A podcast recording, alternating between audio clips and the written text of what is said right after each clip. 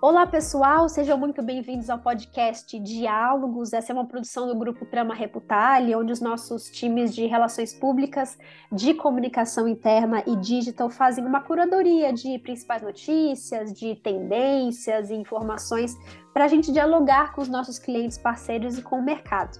É, meu nome é Marcele Ferrari, eu sou jornalista e analista de comunicação e no episódio de hoje a gente vai falar sobre acessibilidade e inclusão nas empresas.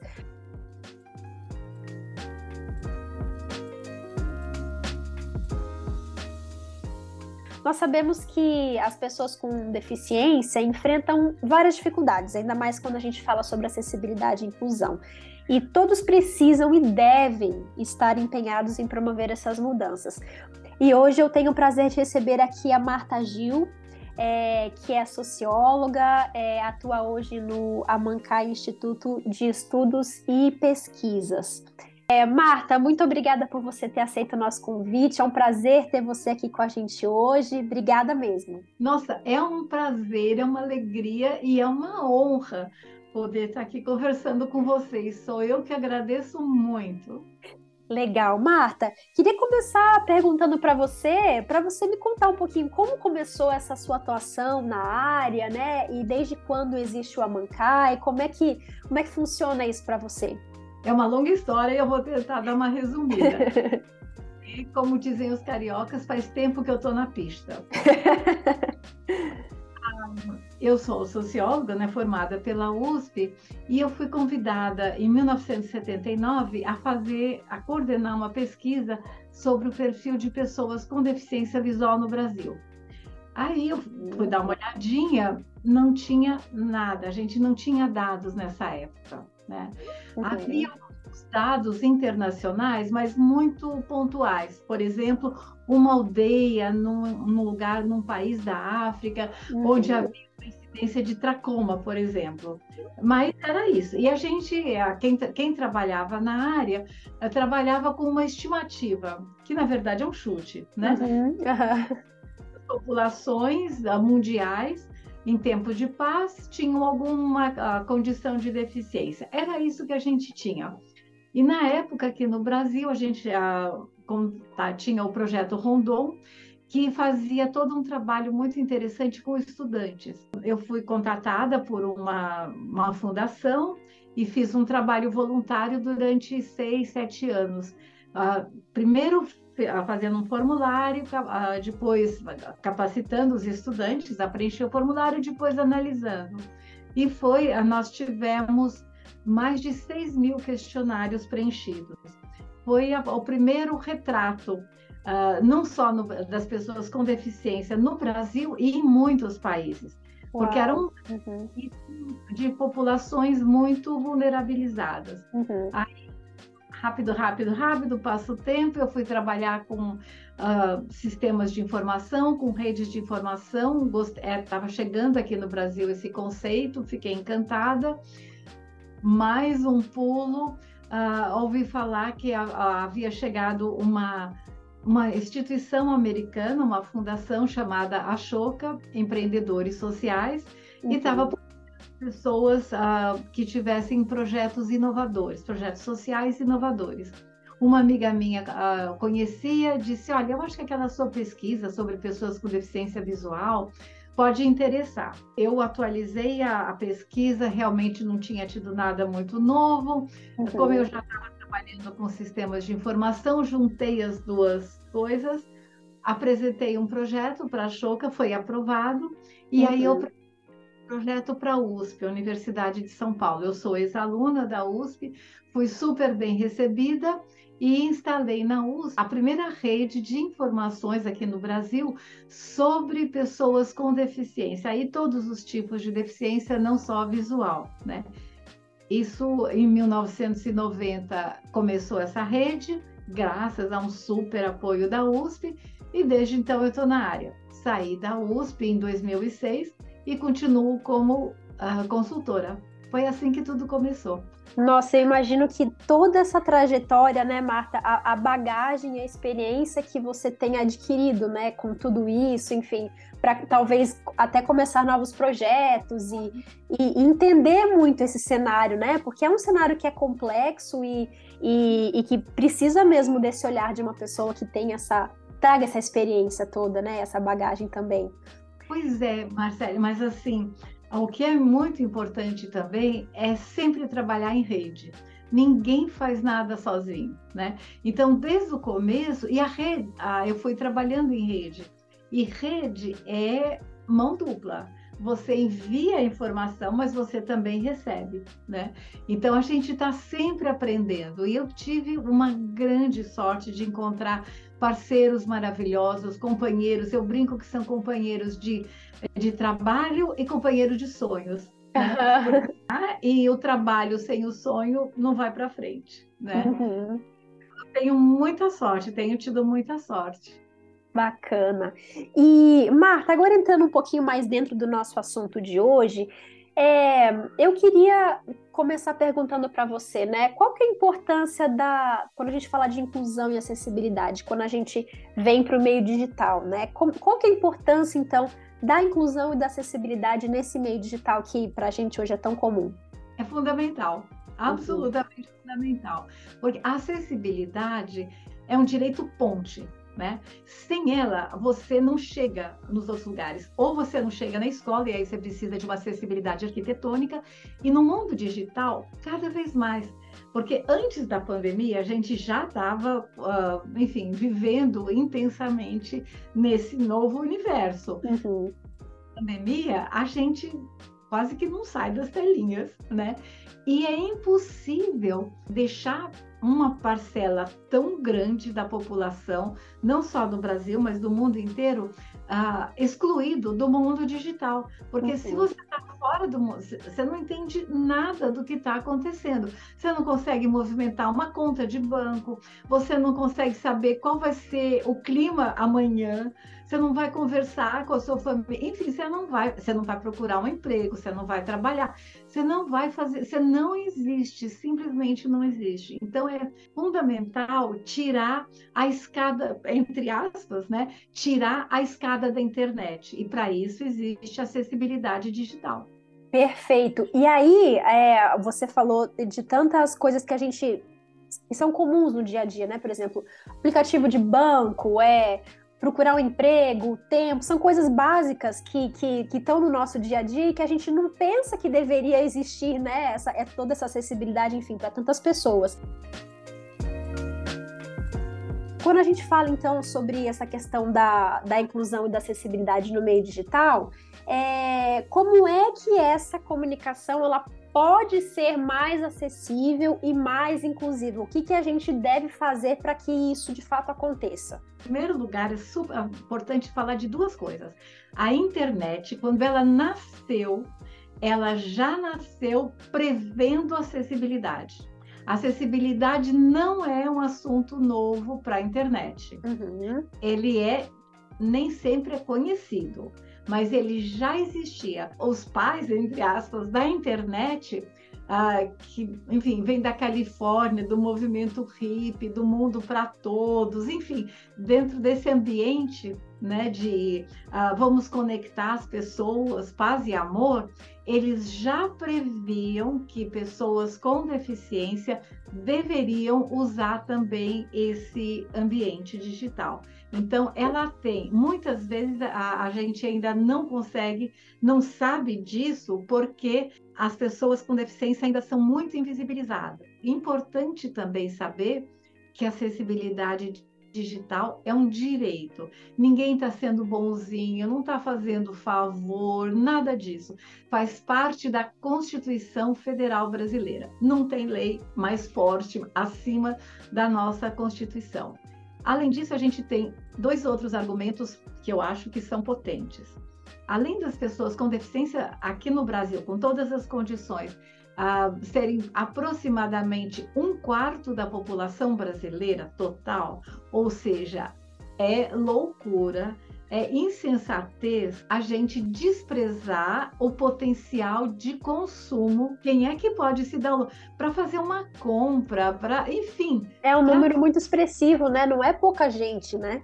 Não, não, a gente nem sempre vê, então nem sempre a gente lembra que existe, porque a acessibilidade física ainda não está tão boa. Então, às vezes, andar por uma calçada esburacada, pegar um ônibus que não tem acessibilidade, ou metrô, enfim. Então, muitas vezes ainda é difícil para as pessoas com deficiência uh, circularem. Então, a gente acha que, ah, bom, eu não estou vendo, nem lembro que existe, né?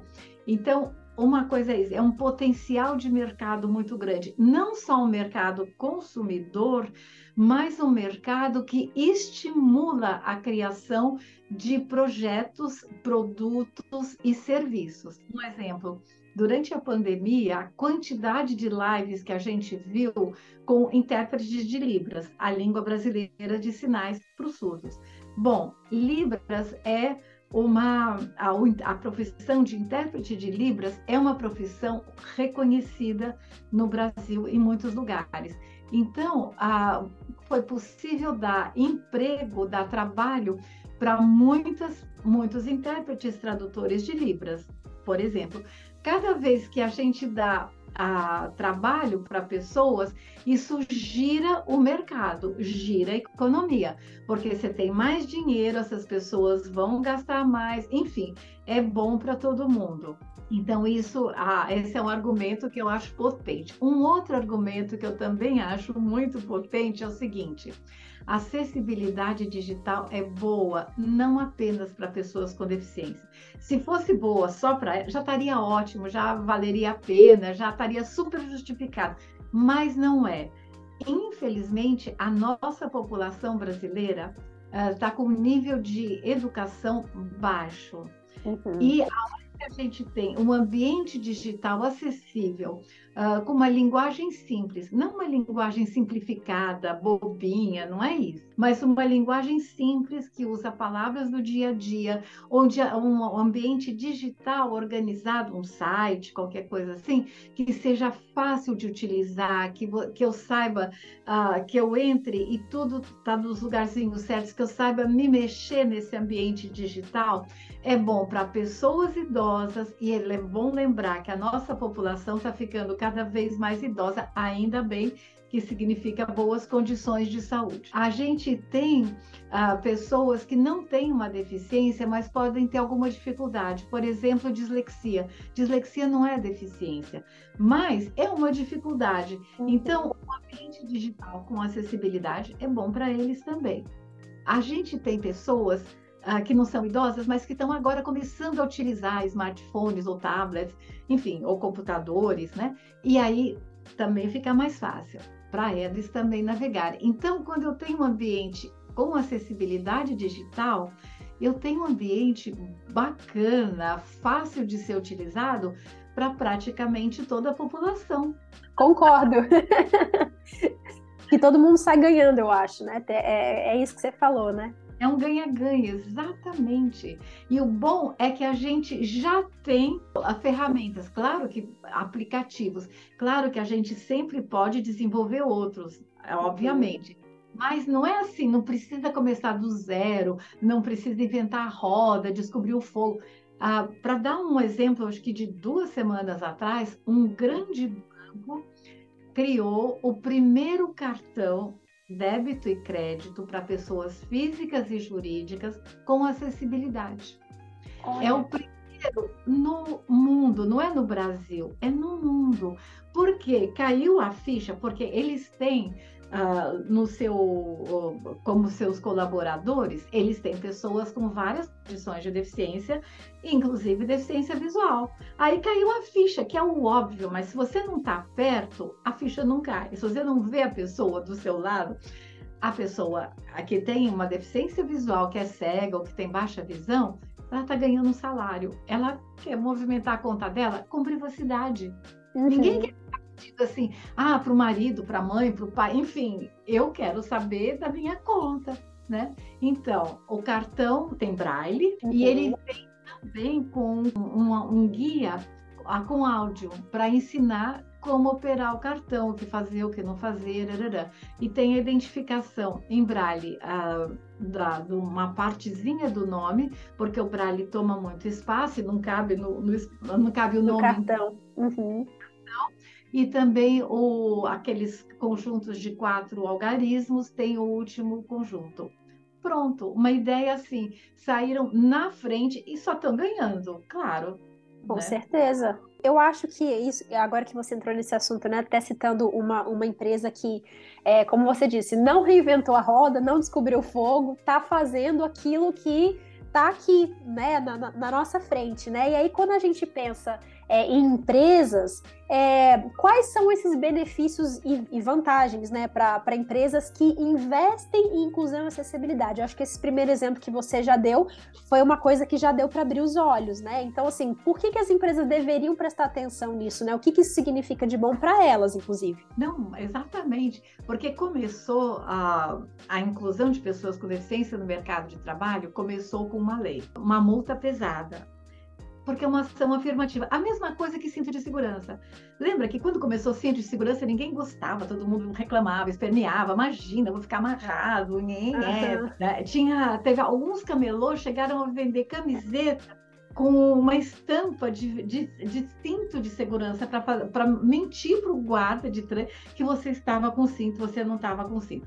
Bom, rapidamente, uma multa pesada e, ao mesmo tempo, as pessoas perceberam: gente, tem um acidente. Se eu for projetada para o vidro, eu vou me machucar. Se eu for para algum. Enfim, o cinto é bom. Pronto, acabou, ninguém mais reclama. Você entra no carro, você amarra o cinto, você nem pensa, nossa, o que, que eu estou fazendo aqui? Já, Já é, é automático. A lei de cotas é assim, ela começou e ela ainda precisa, é uma ação afirmativa, tal, mas as empresas estão percebendo as muitas vantagens. Então, você tem vantagens internas para o clima institucional. O clima institucional, em geral, melhora muito. Uhum. Porque você vai criando um ambiente de cooperação, de empatia. Muitas vezes você redistribui o fluxo de trabalho, que às vezes não fazia muito sentido. Então, é bom para todo mundo. Se é bom para todo mundo e se as pessoas estão felizes, a produtividade aumenta. Pessoas com deficiência tendem a ficar um pouco mais de tempo na empresa. Por quê? Porque elas sabem da dificuldade. Então, se elas estão felizes, se elas estão satisfeitas, se elas têm uma carreira, porque isso é importante também, assim como a empresa investe nos talentos das pessoas sem deficiência, a mesma coisa das pessoas com deficiência. Não tem motivo para sair. Então, internamente, você tem um ambiente muito mais cooperativo, com empatia, com todas essas habilidades socioemocionais que a gente está falando tanto.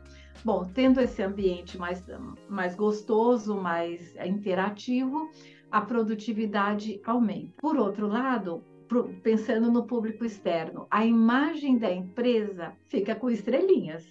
Imagina. Uhum o quanto que ele está faturando em termos de imagem internacionalmente, e por uma, uma coisa que é uma medida que aparentemente é muito simples. Ele não foi uma descoberta, você tem uma imagem institucional, então muito melhor. A hora que você tem mais pessoas com deficiência trabalhando, aquilo que eu falei agora há pouco, você gira toda a economia. O Banco Mundial, que não trabalha com paternalismo, nem filantropia, nem nada disso. Ele tem um, ao contrário, né? Ele tem relatórios, inclusive o último relatório, se não me engano, 2021 ou 2022, dizendo de uma forma muito forte, muito assertiva, não é possível haver desenvolvimento sustentável se é uma parcela da população, qualquer que seja essa parcela, se uma parcela da população não estiver no mercado de trabalho. Não dá, não dá para ver um desenvolvimento, que é o que todos os países querem, que é o que a gente, como cidadão, quer, né? Então, a gente tem uh, uma série de vantagens, a gente tem, e de ganhos e de benefícios, mais do que vantagens. Para a pessoa com deficiência, os ganhos são imensos. Autoestima, você se vê uma pessoa produtiva, contribuindo, você sai de casa todo dia, vai trabalhar. Se você quiser casar, ter uma família, ter filhos, ah, se você quiser ajudar sua mãe a comprar uma casa, enfim, qualquer coisa, você existe. Você existe para o mercado, você existe para a sociedade. Aí você é um cidadão uh, com orgulho, né? Uh, de verdade. E quando eu me sinto uma pessoa produtiva, porque a nossa sociedade é uma sociedade produtiva e a gente está vendo cada vez mais pessoas com idade trabalhando, cada vez mais o mercado está valorizando o trabalho, né? Ah, eu vou ficar muito mais feliz, né, comigo mesma e isso vai se refletir por onde eu passar. E aí fico pensando por outro lado, né? Como a imagem desse banco está perante os, os, os, consumidores, os seus clientes, né? É que eles acabam ganhando muito com isso. E aí eu penso no oposto, né?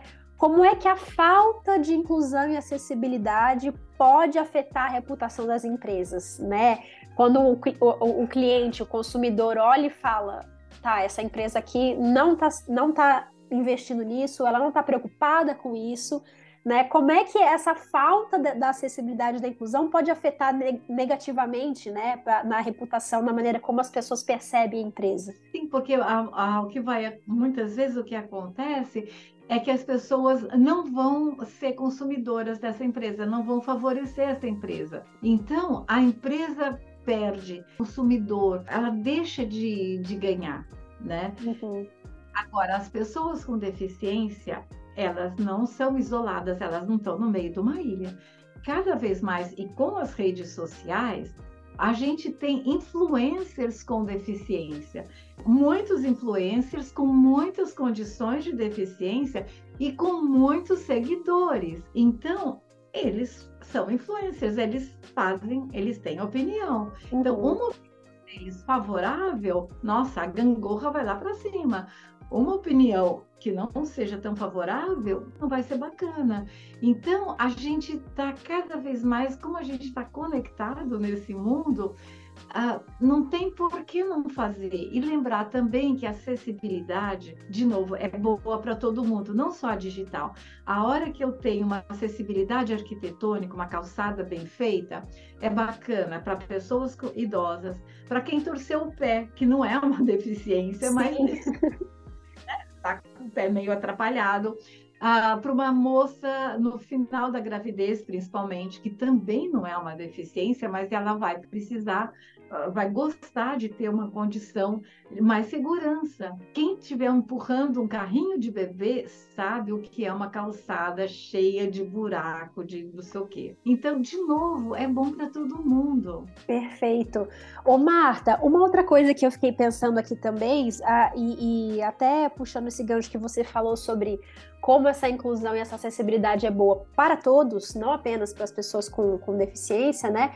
É, a gente sabe que a tecnologia ela pode ser uma grande aliada nesse sentido, né? Cada vez mais a gente tem novidades, a gente tem é, tendências e, e novidades que surgem para auxiliar isso, né? Então, eu queria saber de você, como é que você acha que a tecnologia ela pode ser uma aliada e como é que ela pode promover essa, essa inclusão e essa acessibilidade é, no meio digital? Nossa, de muitos jeitos. A, a gente tem aplicativos, por exemplo, para casos extremos. Então, você pode ter um caso extremo, graças a Deus, são numericamente poucos, mas enfim, existem. Pessoas que, por alguma razão, não têm controle de praticamente nenhum músculo do, do corpo, a não ser piscar o olho. Uhum. Nós temos um aplicativo que capta a piscadinha a piscadinha do olho, né? E já há livros escritos desse jeito. Uhum. Para dar um, um, outro caso uh, que aconteceu durante a, a, Covid, mas que acontece uh, além, de ser, uh, além da pandemia. Muitas vezes as pessoas no hospital têm que fazer uma traqueostomia a, a, que põe aquele tubo na traqueia, e obviamente ninguém fala com um tubo na traqueia. Mas você está com a sua inteligência preservada, você quer se comunicar, e a equipe médica, a sua família, precisa saber determinadas coisas eh, de você. Bom, existe uh, uma, uma estratégia tecnológica, uma metodologia que se chama comunicação aumentativa ou alternativa, que é feita, é customizada, é feita para, ela foi inicialmente pensada para pessoas que não emitem som, mas que uhum. obviamente precisa se comunicar, porque faz parte da natureza humana se comunicar. E por isso é uma das coisas que a gente é humano, né? nos torna humanos. Então, uh, você uh, pode fazer, ou tem aplicativo, você pode fazer manualmente, com retratos, com desenhos, tal. Uh, você pode escrever, eu quero, e aí de, determinar várias opções. Então, você pode pôr fotografias de comida, então, café, pão com manteiga, eh, feijoada, enfim, qualquer coisa assim. quero dormir, estou com dor, enfim, várias situações.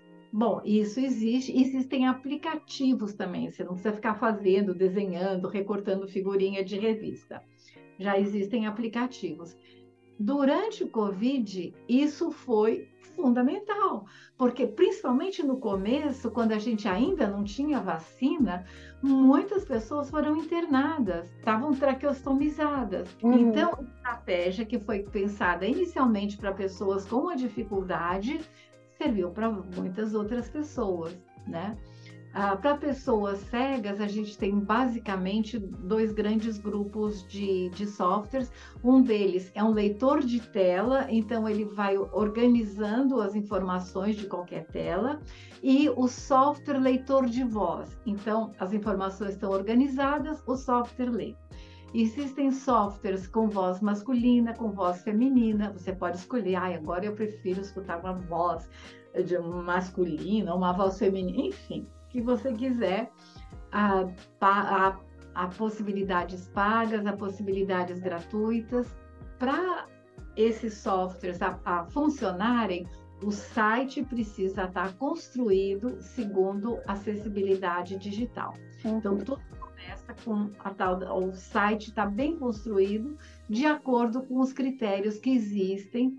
Uh, são gratuitos, é só baixar pela internet e pronto. Eu, eu entendo também a responsabilidade né, das, das empresas nesse sentido de que não adianta cada vez mais essa tecnologia ajudar e trazer recursos se é, as pessoas que, que programam os sites, né, que, que montam, se isso não estiver preparado para receber essas, essas novas tecnologias, né, essas, essas novas alternativas, né, precisa haver esse interesse, esse preparo para receber e aplicar de maneira prática tudo isso que está surgindo. Exatamente. Agora, o que é muito importante é assim, quando você for fazer o site, construir segundo esses critérios, esses padrões né? Porque é como uma casa. Se você constrói a casa pensando, ah, um dia eu vou, eu quero morar aqui muitos anos, eu vou ficar velhinha, e aí pode ser que eu não vou querer escada, eu vou querer uma casa terra, ou eu vou querer, enfim, alguma outra alternativa, alguma solução.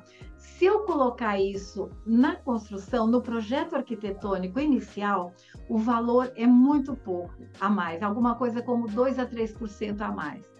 Se depois eu estou morando na casa, depois de 30 anos, eu fiquei velhinha e eu estou vendo que aquela escada tá um horror para mim, é um Everest que eu tenho que encarar todo dia, para fazer a reforma sai caro, é um monte, de, muito mais caro, é um monte de sujeira, de, enfim, é uma chateação total. Uhum. Então, o fundamental é isso, é construir de acordo com acessibilidade digital, com esses critérios que existem, né? Uhum. E a uhum. gente tem também em vários bancos, em várias empresas, empresas públicas, inclusive, há muitos anos, a gente tem programadores de sistema, analistas de sistema, desenvolvedores que são cegos. Há muito tempo. Não só em São Paulo, onde eu estou, né? Uhum. Mas uh, em outros lugares do Brasil e no mundo também. Então, isso não é uma novidade já existe. Né? E se eu tenho um analista de sistema que está empregado por um banco, por exemplo, ele está rendendo, ele é um ótimo uhum. profissional, porque o banco não faz caridade, ele não vai ter um analista de sistema por filantropia, por assistencialismo. Ele vai ter porque esse analista de sistema é bom, é produtivo. Eu tenho uma outra questão que eu queria ver com você. A gente é, já deixou bastante claro aqui sobre a importância do papel das empresas, né, da importância para elas, do ganha-ganha, né, não só para pessoas com que têm deficiência, mas para pessoas que em alguma situação precisam dessa acessibilidade, né, precisam dessas ferramentas para se comunicarem, enfim, no meio digital, de tantas maneiras que a gente comentou aqui hoje. É, falando de novo sobre as empresas, é, quais são as boas práticas que as empresas podem adotar para promover essa inclusão e essa acessibilidade no meio digital? Ah, no, no Amancai, Instituto de Estudos e Pesquisas, que é a, a ONG que eu uh, sou coordenadora, nós aconselhamos algumas práticas. Uh, em primeiro lugar, a acessibilidade e a inclusão devem estar presentes desde o primeiro minuto. Ou seja, desde a parte de recrutamento ou de atração das pessoas, ela já deve contemplar, já deve estar prevendo condições de acessibilidade. Depois, durante todo o processo de seleção, é muito importante considerar a condição desse candidato, porque ele pode ser eventualmente prejudicado se o instrumento de seleção, a dinâmica, ou enfim, qualquer que seja a alternativa adotada, não contemplar a condição dele. Então, não é por conta da falta de condição, do não potencial dele, mas é porque a, a empresa ou aquele momento de seleção ou de a, admissão tal não contemplou a condição dele ter esse olhar individualizado e respeitoso e sabendo que a gente está falando de um direito, não, ninguém está falando de um, um, um favor, né? Isso ajuda a empresa também a ter esse olhar individualizado, respeitoso para todos os seus colaboradores. Eu não posso dizer assim, ah, eu tenho todo o respeito com, e, e contemplo as necessidades e as demandas das pessoas com deficiência, mas os outros eu não estou nem aí. Não, não dá. Ou você tem respeito ou não.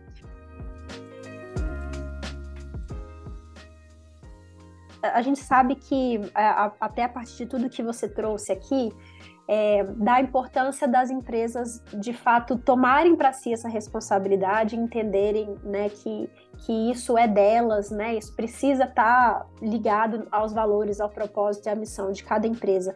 Essa, essa inclusão e essa acessibilidade de funcionários e de clientes e, e tudo mais que a gente conversou aqui mas existe aquele risco assim de ser uma coisa igual diz aquela aquela frase, né? Ah, é só para inglês ver, sabe? Assim, quando a pessoa diz que faz alguma coisa e ah, é só para manter as aparências, ou de repente faz uma ação aqui, outra ali, uma coisa meio desconexa, né? Que você não sabe muito bem se aquilo é consistente ou se é uma ação, né?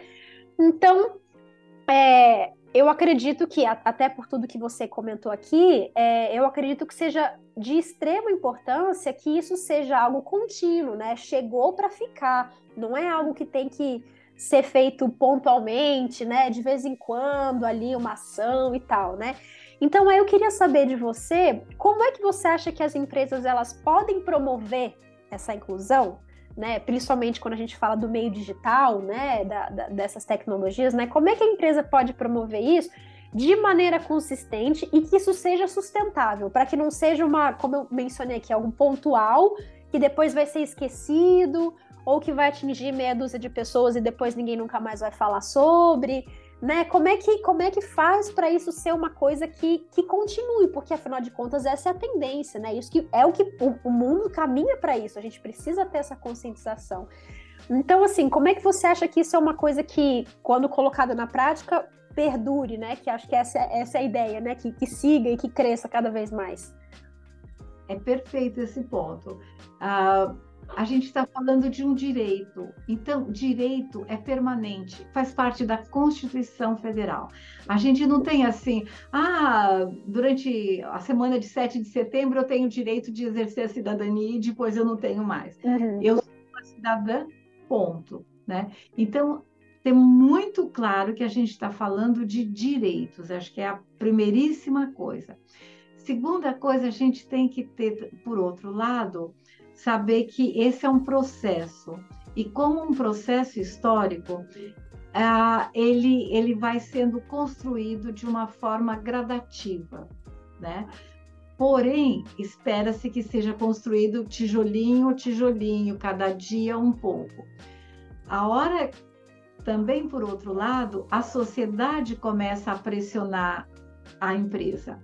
As pessoas com deficiência, os colaboradores também começam a ter, assumir cada vez mais o seu papel de protagonismo. Então a gente tem uma série de fatores que vão se juntando, a alta direção que entende, que compra essa ideia, essa cultura. Uma cultura da empresa não acontece assim, ah, 21 de setembro é o Dia Nacional de Luta da Pessoa com Deficiência, vamos todos ser inclusivos. Dia 22 de setembro acabou. Não é assim, né? Então, ah, isso é um processo que está sendo cada vez mais ah, apreendido e incorporado. As famílias também são super importantes. As famílias, principalmente as mães, mas agora também os pais estão assumindo um papel cada vez mais ativo, querendo que seus filhos vão para a escola e que não fiquem assim no fundinho da sala tipo café com leite. Não. Querendo que eles aprendam. Pessoas com deficiência estão chegando cada vez mais a, a, aos níveis mais altos da educação. Então, chegando nas universidades, graduação e pós-graduação. Então, a gente uhum. tem um movimento da sociedade como um todo. Aqueles argumentos, não, as pessoas com deficiência não têm escolaridade. Não, as estatísticas do MEC estão mostrando isso. É uma curva contínua ascendente. Então, é um movimento, a inclusão veio para ficar. Assim como outros grupos minorizados também. Né? Ninguém, a, a gente está vendo todo esse movimento das pessoas pretas, do segmento LGBTQIA+, enfim, todos esses movimentos sociais, esses grupos sociais estão se apropriando, estão assumindo um papel protagonista. É, Marta, eu acho fantástica essa sua fala sobre é, sobre aonde as pessoas com deficiência e, outros grupos, né, como você mencionou também, estão chegando, né, cada vez mais longe, é, demonstrando suas habilidades, suas capacidades e, e, e, essa essa união da sociedade com o setor público, o setor privado, né, é muito importante para de fato a gente conseguir promover essa inclusão, promover essa acessibilidade em, em todos os âmbitos, né? E aí quando a gente fala de comunicação também, que é o que a gente falou bastante aqui, que a gente consiga aliar essas tecnologias, né? Que isso tudo seja construído de uma maneira que faça sentido, que seja aplicável e que as pessoas possam cada vez mais ocupar esses espaços, né? Eu acho tão, eu acho tão bacana essa, essa visão que você traz para gente de de como isso é possível, né? Se cada um faz a sua parte, se existe essa conscientização, com certeza cada vez mais as pessoas com deficiência poderão ser incluídas, inclusive no meio digital, e isso para mim é uma coisa que é fantástica, né? É, eu acho que a vontade é, talvez eu até fale por você quando eu, eu, digo que a minha vontade é que cada vez isso cresça mais, né? Que as pessoas tenham de fato essa, essas oportunidades, né? E que isso seja passado para elas também. É possível e já está acontecendo. E a gente quer que aconteça cada vez mais, mas não é um sonho, não é mais um sonho. Já está acontecendo. Perfeito. Marta, olha, eu queria te agradecer muito pela sua participação. Cada vez que eu tenho contato com você e que a gente tem essa oportunidade de troca, eu aprendo muito com, com tudo isso que você traz. Então, quero te agradecer muito, em nome da Trama também, por, por você ter aceito esse convite e por ter trazido tanta coisa rica para a gente aqui nesse bate-papo. Muito obrigada de coração. Eu agradeço muito em nome do Amancai, Instituto de Estudos e Pesquisas, em nome do meu, no meu próprio nome. Eu agradeço muito a Trama e dou os parabéns, porque o trabalho de vocês tem sido assim de enorme qualidade e pioneirismo. Que o seu trabalho cresça cada vez mais. Obrigada, Marta. E para você que ouviu a gente até aqui, muito obrigada porque você ficou com a gente, pela sua companhia. É, eu espero que você tenha aprendido, assim como eu, com a Marta aqui, com todos os exemplos que ela trouxe, e que você continue com a gente também é, para os próximos episódios. A gente encerra por aqui mais esse episódio, e se você curtiu, você pode seguir os nossos perfis nas plataformas de áudio Spotify, Google Podcast, para acompanhar e rever todos os episódios. Obrigada pela sua atenção e pela sua companhia, e até a próxima!